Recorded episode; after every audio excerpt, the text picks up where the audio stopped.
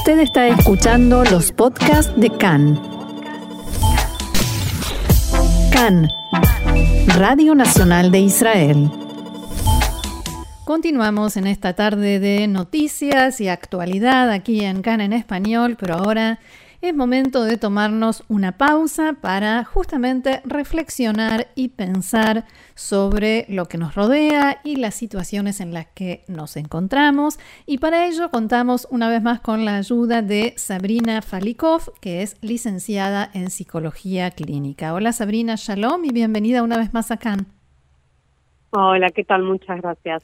Un gusto tenerte nuevamente con nosotros y queremos hablar hoy, como siempre, de un tema actual y que nos toca a todos y en este caso en el mundo entero, se puede decir, porque vamos a hablar de la vacuna contra el coronavirus y esta sensación que está generando en mucha gente de miedo, de intranquilidad, de desconfianza, los que dicen, bueno, yo voy a ver qué pasa con los demás y después decido si me vacuno o no. Desde el punto de vista mm, psicológico, ¿cómo lo explicas? Sí, eh, e-, es un buen planteo, ¿no? Esto de la vacuna, porque en realidad, eh, si volvemos atrás, la pandemia en sí misma, ¿no? Trajo como como esta posibilidad de mirarnos y unirnos como sociedad o no, ¿no? Eh, nos vimos atravesados por por la misma problemática pero la conducta individual se hizo y, se hace hoy muy presente, ¿no? Hemos hablado en alguna oportunidad eh, juntas el tema de, la conciencia social, ¿no? que es tan importante en estas situaciones. Eh, es lógico y sano tener miedo, ¿no? Eh, frente a una situación de peligro en, esta en este momento, digamos, tiene que ver con la pandemia, pero también se le suma, se instala con este miedo la desconfianza, ¿no? a nivel psicológico, tanto el miedo como la desconfianza eh, genera distancia con el otro, ¿no? O nos paraliza, ¿no? no nos aleja del otro como sociedad o nos une en una fuerza mayor para ir en contra, digamos, de, esta amenaza que tenemos, ¿no? Eh, e, es lógico, como te decía, es lógico y, y, sano, hasta sano, ¿no? Tener miedo, ¿no? Porque es como una, una forma de, de avanzar frente a esta adversidad, ¿no? Es un modo de supervivencia. Sí. Eh, y es real que hay mucha mucha incoherencia, ¿no? Mucha, muchos mensajes contradictorios, que es lo que genera en el ser humano esta desconfianza y este miedo a la hora de tomar una decisión. Claro. ¿Hasta qué punto pueden jugar aquí, eh, tener algún rol las supersticiones, las creencias, esas cosas que se van pasando a veces eh, de generación en generación sin que uno siquiera se dé cuenta a veces? Mm. Mira, en cualquier cambio de, paradigma eh, puede sentirse como riesgoso, ¿no? Entonces, en la psicología lo que lo que apuntamos es a trabajar con la creencia, ¿no? Porque nuestra creencia determina lo que es nuestros pensamientos, los pensamientos van a determinar nuestra emoción y esa emoción genera una conducta. Entonces, si nosotros estamos sumergidos en miedo y desconfianza, ¿no? Eh, no, no podemos generar un cambio de paradigma, ¿sí? Estamos como inmersos y paralizados en esa desconfianza, no está la vacuna seguro que la inventaron para, para un beneficio económico, seguramente hasta mí, mismo, digamos, la pandemia, ¿no? Hay todo un movimiento de gente que cree que no se trata de una pandemia, sino de un movimiento político-económico, ¿no? Una guerra viral. Mm. Y la verdad es que nadie tiene la verdad absoluta. Eh, es como se dice, ¿no? Creer o reventar, eh, digamos, las circunstancias que estamos viviendo implican tomar el riesgo de confiar, ¿no? En este caso confiar en la ciencia, en la vacuna, y, y el problema es que la ciencia a veces avanza más rápido que el cambio social. Mm. Entonces nosotros como sociedad, como seres humanos, digamos, vivimos sumergidos en miedo, en desconfianza a lo nuevo, ¿no? Eh, cuando aparece algo nuevo, sea del orden de la ciencia o, de lo, o de lo natural, digamos, desconfiamos. Y hay quienes necesitan, digamos, tener un control y se, se digamos, se, se tiran al blanco y negro, ¿no? Es como, ¿me vacuno o no me vacuno? ¿Es real o no es real? Y en realidad también hay un término medio que tiene que ver con lo social, ¿no? Si yo me vacuno, estoy seguro yo y también los demás como sociedad. Un término medio podría ser buscar información científica eh, lo más entendible posible como para poder saber qué, va, qué me estoy poniendo cuando me coloco la vacuna. Sí, exactamente, porque justamente todo, todo movimiento antivacuna, digamos, eh, tiene que ver con eso, con una desinformación, ¿no? Con una, vuelvo a lo mismo, con un miedo a, a, lo nuevo, ¿no? Y en realidad, eh, surgió algo que es real, como este virus, ¿no? Esta pandemia, que es real, que, que, si vemos, eh, digamos, hay pérdida de gente, digamos, gente que se enferma, digamos, así como también hay una vacuna que están diciendo que, que es la cura, entonces eh, hay que confiar, ¿no? Y confiar implica, como vos bien decís, informarse.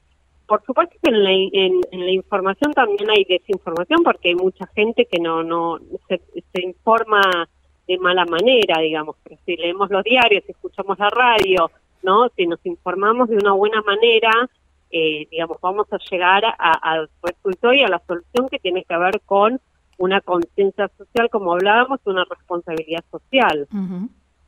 Ahora, ¿cómo explicas el fenómeno? Se comentó en estos días, desde que se empezó a hablar de la vacuna, de personas que fuman o que consumen eh, cosas que saben que les van a hacer mal, desde comida a todo tipo de productos o sustancias, pero con la vacuna tienen miedo. Es, es como una contradicción muy grande, ¿no? Es una contradicción, eh, lo que pasa que en este caso eh, el que fuma o el que eh, come en exceso, digamos, es un mal, pero es un mal generado por, por uno mismo, digamos, donde uno tiene el control. Mm. La vacuna es algo creado por la ciencia y algo externo a uno, con lo cual esa falta de control, como te decía yo, que hay mucha gente que tiene miedo a esa falta de control, pone en duda, digamos, la creencia, ¿no? La creencia que esto puede resolver algo, digamos, porque es externo a uno, yo no tengo el control, hay alguien que la creó, ¿qué tendrá dentro, no? Empiezan esas dudas, esas desconfianzas, esas preguntas acerca de la vacuna, ¿no? Es algo externo a mí, yo no lo creo, entonces, ¿cómo sé si eso me va a salvar? Y volvemos al tema de la desconfianza, ¿no? Del miedo, de ese miedo que paraliza y genera, digamos, eh, desconfianza en todo lo que me rodea, ¿no? El abrazar a un otro genera desconfianza porque no sé a dónde estuvo, el encontrarme con el otro, digamos, todo, toda esta pandemia generó como un miedo generalizado y, y una desconfianza generalizada que llega al punto de hoy donde hay una vacuna, finalmente hay una vacuna y dudamos de aplicarla. Es como si necesitáramos algo que, que nos mantenga así con, e, en tensión y, con preocupación, en lugar de decir qué alivio. Sí, lamentablemente, y, y hemos hablado de esto también en el tema del cierre, ¿no? Cuando buscamos tranquilidad y una, una pausa que nos dio indirectamente eh, la cuarentena, ¿no? Estar en cierre, digamos, nos quejamos, ¿no? Cuando estamos en pausa nos quejamos, pero cuando estamos activos también. Y es parte de, de, la mentalidad del ser humano, lamentablemente, ¿no? Como una cosa de insatisfacción, como nada nos viene bien, ¿no? Estamos en una pandemia mundial, eh, se resuelve a través, se resuelve, digo, en tres comillas, ¿no? De, aparece una, una cura que parece parece ser una vacuna eficiente y dudamos de eso, ¿no? Es como siempre hay algo que nos falta. Y vuelvo a lo mismo, es, tiene que ver psicológicamente con este miedo generalizado y esta desconfianza generalizada que nos paraliza frente a lo externo, frente al otro.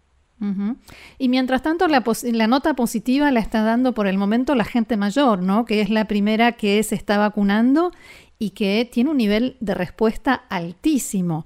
Y hablamos de personas que, por, por, ejemplo, en la infancia se dieron la vacuna contra la polio y ahora van con toda tranquilidad y hasta alegría a darse la vacuna contra el corona. Sí, tal cual, son un ejemplo, digamos, son un ejemplo de supervivencia, son un ejemplo de, digamos, de lo que es una, una cuestión lógica, ¿no? De confiar, de entregarse, eh, y, y, es, y, lamentablemente son los que más han padecido, ¿no? Hay, han, han estado más tiempo encerrados, pasan más tiempo solos, ¿no? Y yo creo que son eh, verdaderamente un ejemplo, ¿no? Eh, por eso me parece que como solución es importante esto de, bueno, no es obligatoria la, la, la vacuna, pero sí un requisito, ¿no?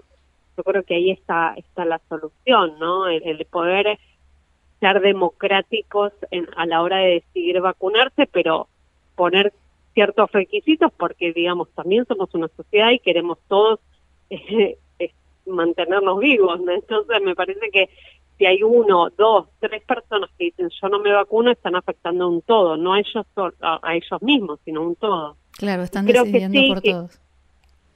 Tal cual, y por eso creo, como vos bien decís, que, que, los mayores de 60 son un, un gran ejemplo a la hora de irse a vacunar, de no dudar, ¿no? son, un gran ejemplo. Además, vos decís de entregarse, pero en realidad es entregarse a la ciencia, ni más ni menos. No es que se están entregando a un, culto, una creencia, un rumor, es ciencia.